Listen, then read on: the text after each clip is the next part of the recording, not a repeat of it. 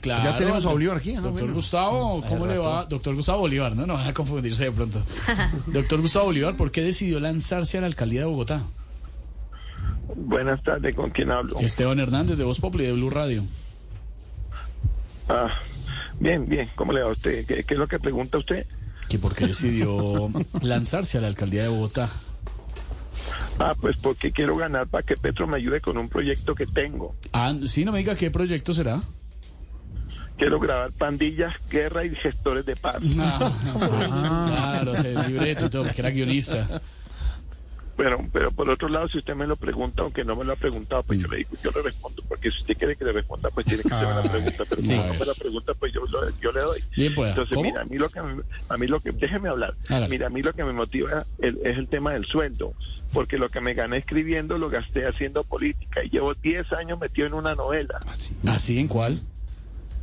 Nuevo rico, nuevo pobre. Ay, ay, ay. Ahora, mire, yo también quiero aprovechar para agradecerle desde el fondo de mi corazón, con todos los ánimos que tengo para yo quiero agradecerle al pacto histórico por el por el aval, en especial a Petro que me llamó personalmente a confirmarme la noticia. No me diga, ¿y qué le respondió apenas le dio el aval? Tan divino, tan divino. Ay, no. Pe- Pero un momentico, es que eh, pues yo soy el que hace las voces y todo, entonces, pero bueno, Ah, ¿usted ahora hace sí la le- voz? Claro, claro, porque yo tengo que hacer todo. Yo soy guionista, Claro. relacionista público, Claro. soy director, escenógrafo, sonidista, todo. A mí me toca hacer todo. todo. A- Sí.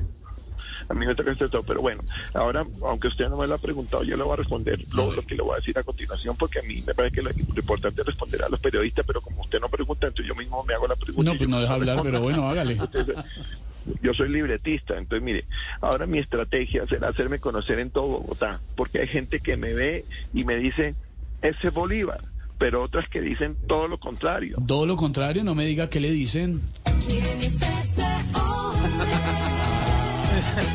No, pues claro, imagínese. perdón, perdón, y, eh, esa me caí más o menos porque es que yo, también soy músico y, y arreglista, entonces a mí me toca hacer absolutamente No me diga, hace todo en su campaña. Bueno, bueno, qué pena con esa gente que, que, me, que me responde esa vaina, pero mire, yo les voy a decir una cosa. Bolívar soy yo. Ah, no, sí, ya sabíamos. Mire, eh, ah, si, si ya lo sabían, bueno, me parece que bueno que ustedes lo sepan, aunque yo sé que muchas de las cosas que ustedes dicen ahí no lo saben, pero como yo sí lo sé, en todo caso, mi idea es llegar a la alcaldía para completar las obras, así sea haciendo vaca. Mire, una vaca así como la vaca loca, la vaca loca, tiene cacho, cabeza y cola, ya sé, mu, ya sé, mu. Y esto a mí me lleva a concluir lo siguiente, que a mí me parece importante, porque eh, uno cuando está haciendo un guion, está haciendo un libreto, uno tiene que concluir capítulo por capítulo para que pueda ser mejor.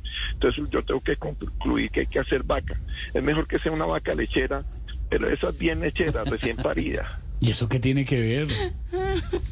Pues que sin tetas no hay paraíso. Ah, uy.